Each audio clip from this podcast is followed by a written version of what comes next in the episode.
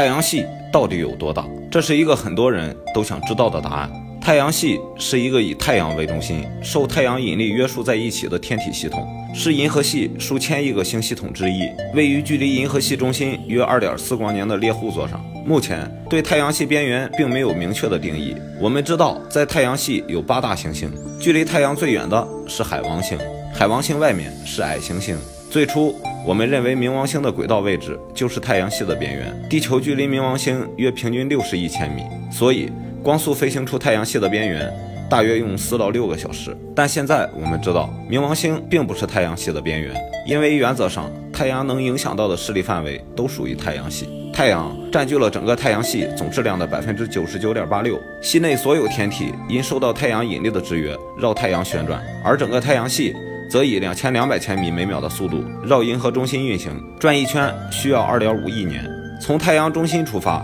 距离最近的行星是水星，其次是金星、地球、火星、木星、土星、天王星和海王星。其中，火星与木星轨道之间是一片小行星带，拥有不计其数甚至数百万颗直径超过一公里的小天体。